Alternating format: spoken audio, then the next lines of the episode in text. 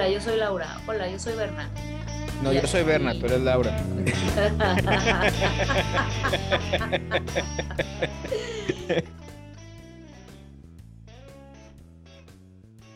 Trabajo post pandemia. Cómo cambió la vida laboral después de la pandemia y cómo a unas personas les sentó de maravilla y a otros les está botando la canica. Yo trabajo desde la casa. A ti te ha sentado de maravilla, supongo. Sí, porque a cada, yo recuerdo que fue el año pasado que empezó todo, todo. Me acuerdo que me mandaron a la oficina y estaba así de, oh, va a ser mi cumpleaños, no quiero ir a la oficina.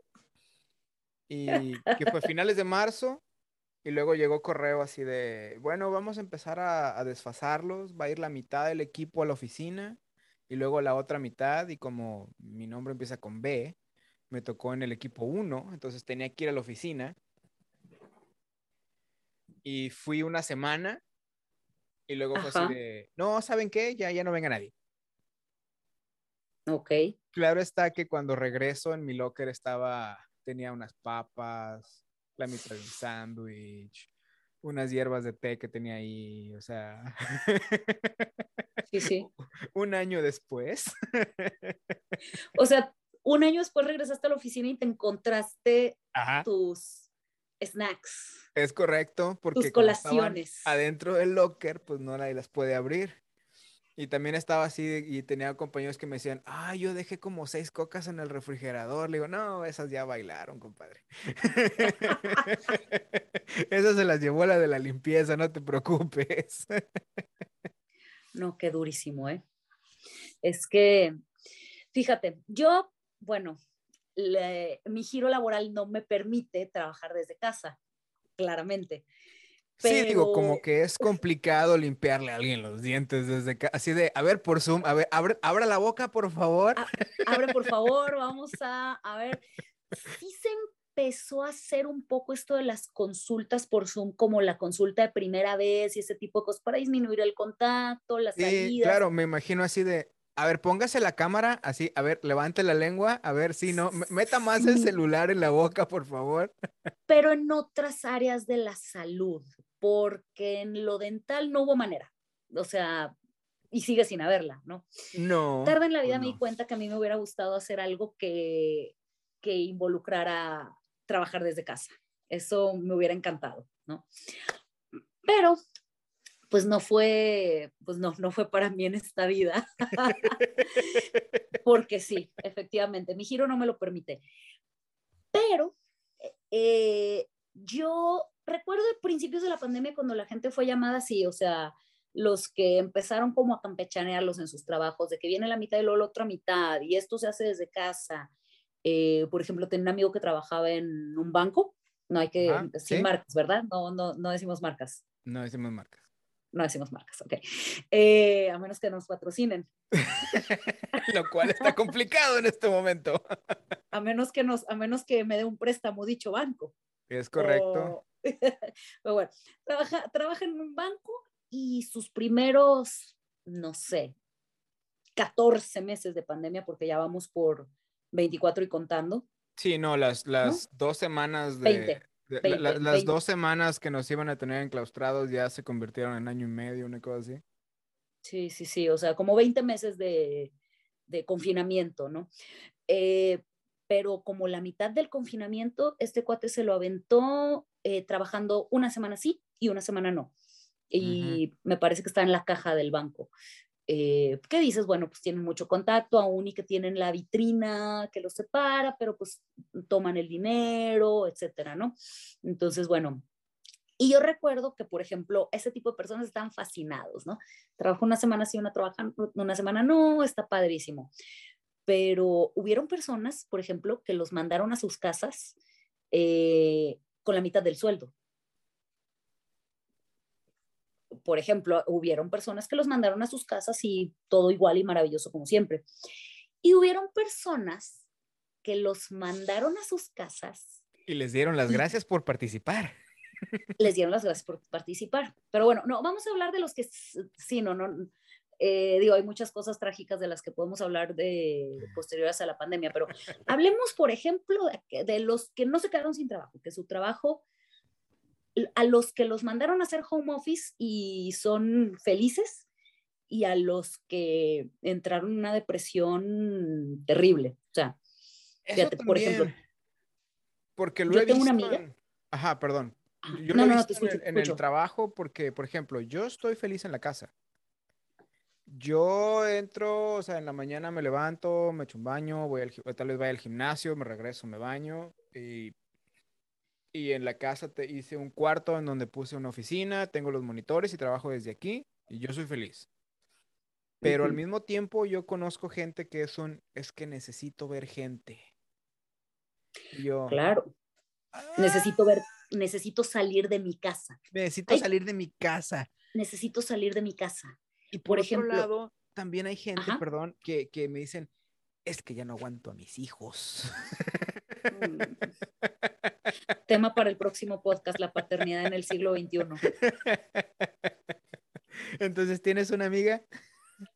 Tengo una amiga que de inicio, muy de inicio, o sea, primer mes que la mandaron a su casa, que igual trabajaba en banco, pero en intercambio de divisas. Entonces ahí era de que no, pues es que no te pueden mandar a tu casa porque los VPNs, es decir, los, los cifrados de extremo a extremo, no, o sea, son software muy costosos, no te lo podemos instalar en tu computadora, no puedes estar haciendo eso desde tu casa porque se puede prestar a malos manejos de las cuentas de los clientes y a toda clase de, de desgracias, ¿no? Claro, cosas varias.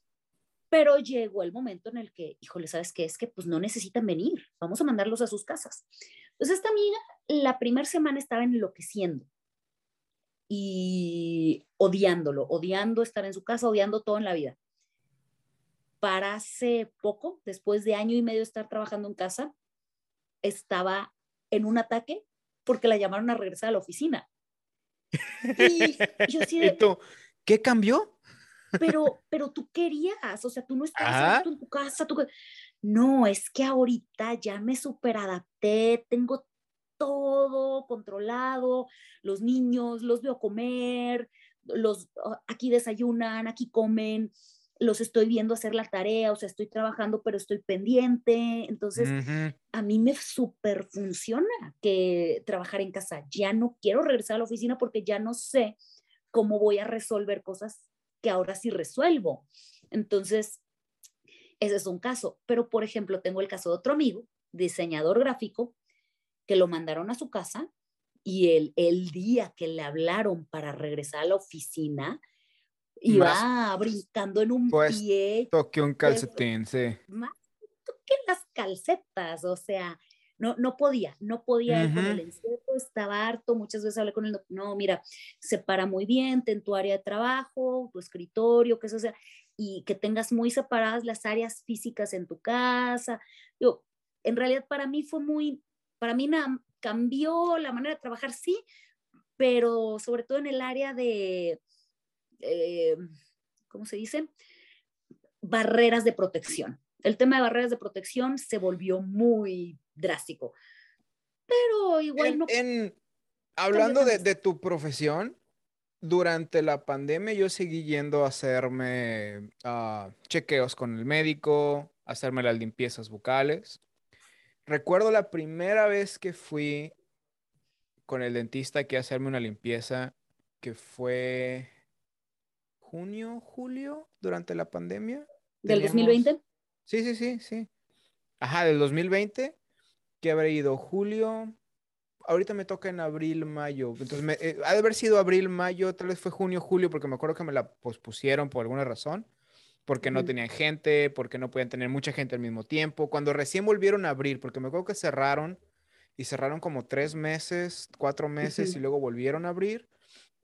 Cuando fui la primera vez, yo me quedé así de, sí te decían, por favor, ven con máscara y te tomaban la temperatura antes de entrar y solamente puedes entrar tú a donde está la parte del consultorio y tienen una sala de espera. Y como es una especie de consultorio, pero es de esos en Más donde son, clínica. ajá, como una clínica, es un, entonces la sala de espera es grande y tienen un montón de salas adentro y tienen como 20 higienistas. Y van trabajando a mucha gente, los van pasando y hay este, tres, cuatro doctores que hacen los pases y revisan mientras el higienista está limpiando, ¿no? Cuando llego yo ahí, me dicen, traigo la máscara, voy a entrar.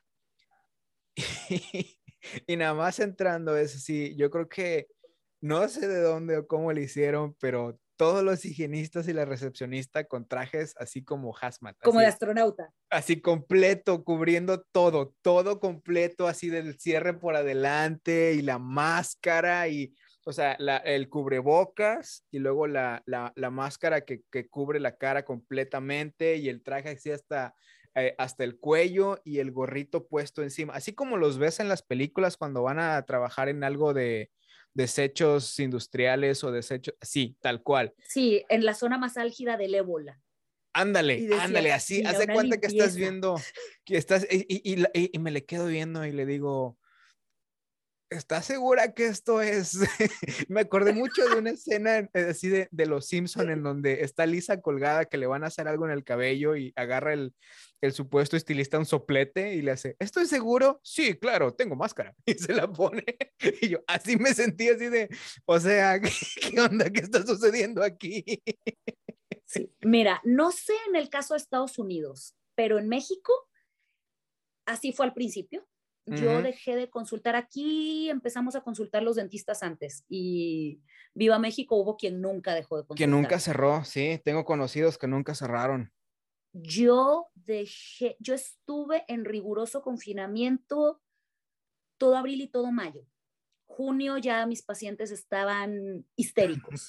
Me duele. Pero, pero también yo no trabajaba como se usa en las clínicas estadounidenses. Yo tenía un sillón dental, un cubículo, eh, mi Sí, claro, una, más una, una, práctica más privada, no más pequeña. Sí, el que estoy yendo es más así como un, este, ah, ¿cómo lo puedes decir? Como el McDonald's de la odontología, yo creo, porque es un edificio. Sí, no, pues es que allá se estila más bien las clínicas y no los consultorios.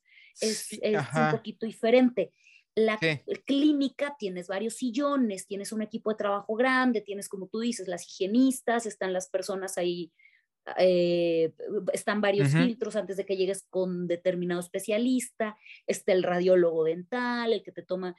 Y acá, pues dependiendo qué tan eh, grande sea tu práctica, eh, en mayor o menor medida tienes ese tipo de, de clínica o puedes tener un consultorio compartido con que era el caso de mi consultorio, tenía un consultorio compartido, bueno, una clínica pero cada quien en su cubículo y especialistas y nos referíamos mutuamente, ¿no?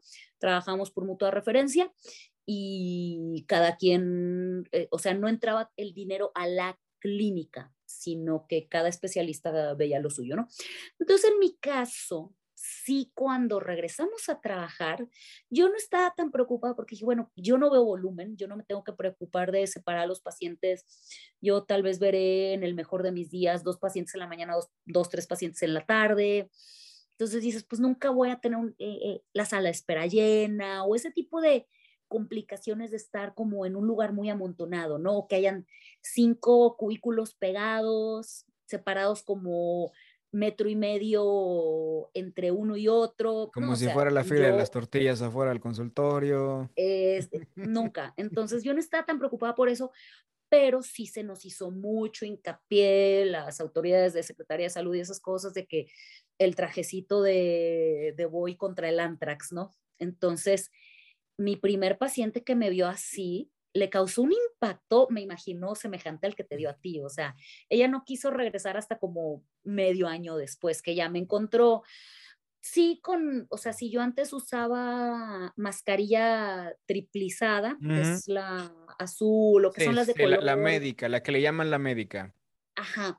Yo antes usaba esa, ahorita ya uso KN95 para ver pacientes, para ir al súper y esas cosas, ya uso la triplizada, ¿no? Pero pues ya me encontró con, o sea, no con el filtro P100 que es para desechos sí, industriales. Claro. Como si estuvieras pintando la casa con pistola, ¿no? De, de, de presión. Sí, para que no, para no intoxicarme con plomo y metales pesados. Y, o sea, ya me encontró como de que yo, ay, qué bueno, qué bonito se siente verte la cara, me dijo, porque pues sí, o sea, que si bien ya no trabajamos, yo antes trabajaba sin gorro, me valía un poco, trabajaba sin gorro, con un cubrebocas triplizado, con mi trajecito, vaya, una pijama quirúrgica que les llaman aquí, que manga corta, porque pues, vivo en el desierto, 45 grados.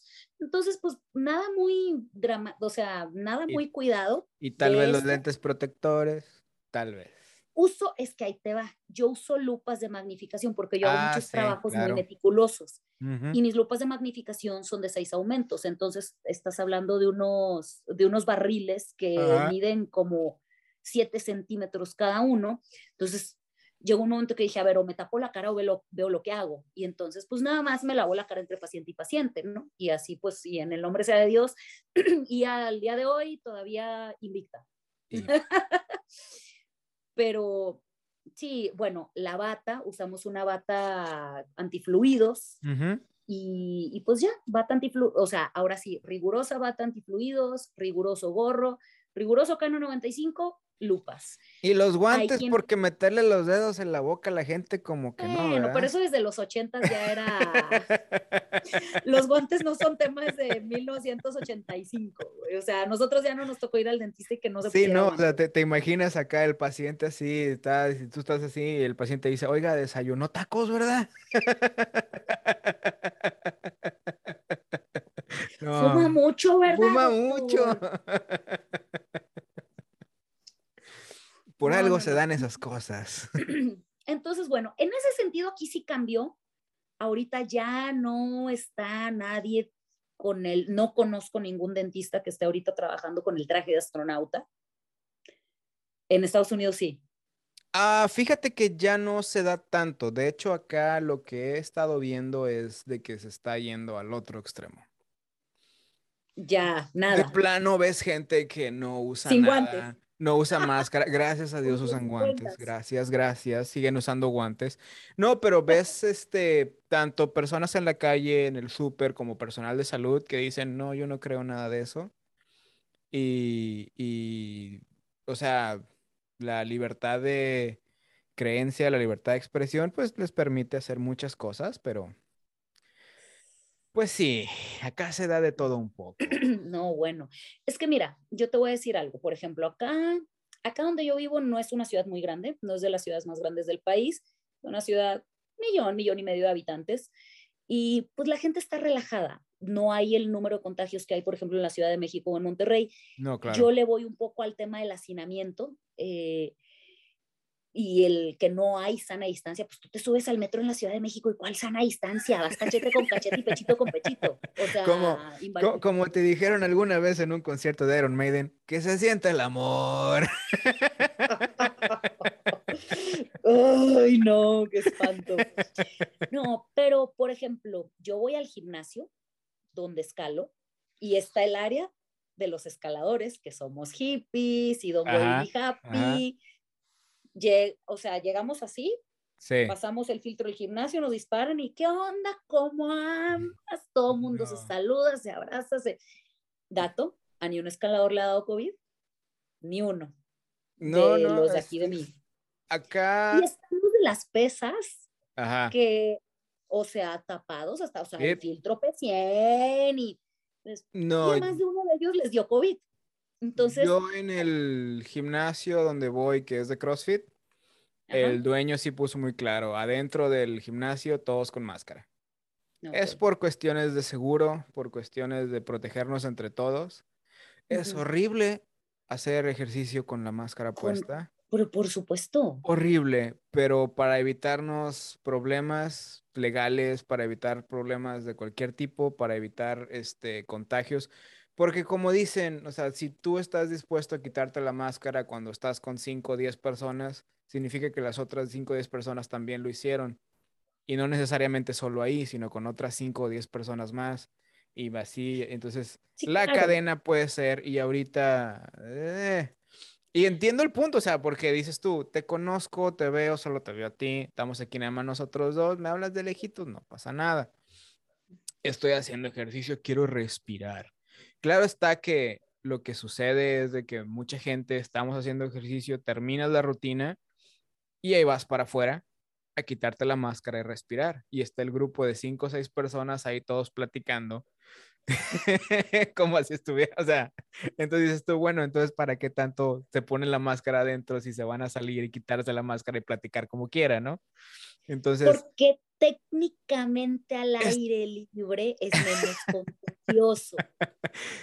Digo, pero como quiera estás a menos de dos metros de distancia, entonces...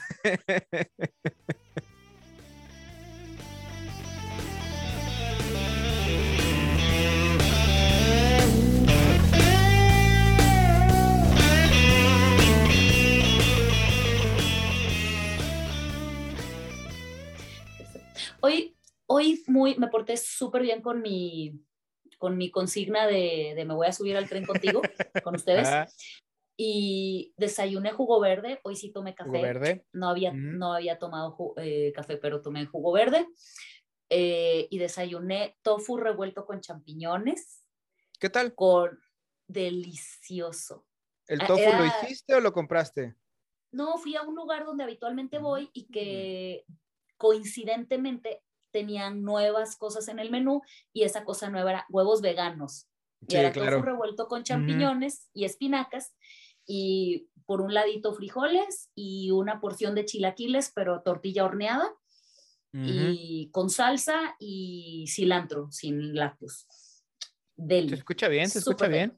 Es, es, es, una idea que tengo también para, estaba hablando con Ale y le digo, ¿por qué no vamos por unas tortillas y hago unas enchiladas? Me dicen, nah, bueno, frijoladas, ok, porque hicimos frijoles, están hechos de la olla ahorita, están las de bolita con A, luego hago frijoladas y les pongo huevo adentro y arriba agarro el tofu y lo pongo como si fuera queso. Mm. le digo, por un lado... Ajá, y le digo, y por un lado le ponemos verduras, ya sea rajas o algo por el estilo.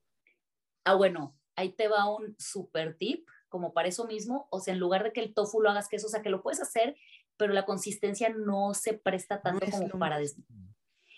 Pero lo que sí puedes hacer, y es un súper buen cheat, es ponerle, exprimirle un poquito de limón, un chorrititito de agua, lo licúas y se lo echas encima como si fuera crema. Ah, pero no, y eso sí jala, pero... ¿No agarra un sabor más ácido? Exacto, pues como sour cream, pero si no te gusta como que sour cream y prefieres como tipo norteñita, nada más le pones sal y un chorrito de agua, no mucha, porque ya está fluffy. Chorrititito, nada más para hacerlo, pues. Pues depende, porque descubrí que hay muchos tipos de tofu. Oh. Está el silk, o sedoso, el suave, el firme, el extra firme. Pero hasta el extra firme a mí se me hace que está muy fluffy para queso la neta. No, pero si lo agarras y sacas el tofu así tal cual, el extra firme de la cajita, pones una toallita y lo envuelves, lo pones en un plato y le pones un plato arriba y lo dejas un par de horas y al plato de arriba le pones algo así medio pesadito, le saca todo el agua. Y ya te queda un poquito más lo y ya te queda más firme. De hecho, ese ya que lo sacaste ahí lo puedes dorar y así y ya Después de eso, de hecho, si no le pones nada, no vas a ver a nada. Sí, claro. Pero si lo, si... Es que es lo padre del tofu. Inviertes el muy proceso. Neutro y lo puedes convertir en lo que quieras. Sí, en lo que sea. Porque luego inviertes el proceso, lo sacas de ahí y lo dejas remojando en cualquier líquido que quieras. Eh, el otro día lo, lo, hizo Ale, bueno, el año pasado con soya y naranja y no sé qué tantas cosas y se absorbe todo y luego lo metió al horno y queda, queda bastante decente. Queda bastante decente. Yo así de, bueno. Esta cápsula se puede llamar Tips. Y yo, ¿y mi bistec? ¿Y mi fajita de pollo, oiga? ¿Y el huevito? las fajitas del restaurante traen pollito. Sí. No, pues mira, tú sabes que yo ya tengo muchos años en lo de la, eh, siendo flexitariana. Yo recuerdo de aquel amigo que nos decía que tenemos un culto a la carne. Era mi hermana.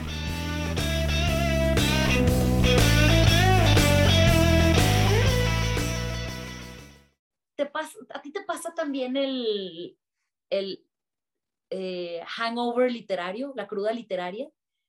O sea, de que te terminas un libro y te quedas con esta sensación de tristeza y melancolía de que ya se acabó el libro que estabas disfrutando tanto leer. O sea, yo, yo sé que esto va a crear muchísima polémica, pero por ejemplo, yo he leído dos libros de Murakami. Ajá.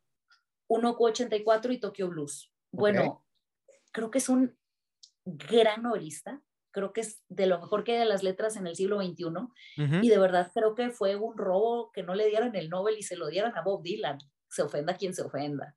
Ni modo. Pero, o sea, no, no, no, o sea, ya ahorita que llevo dos libros de él, ya, ahorita lo que quiero es irme por otro de Murakami, porque digo, es que, wow, o sea, me, me quedé con un hueco. un hueco, un vacío.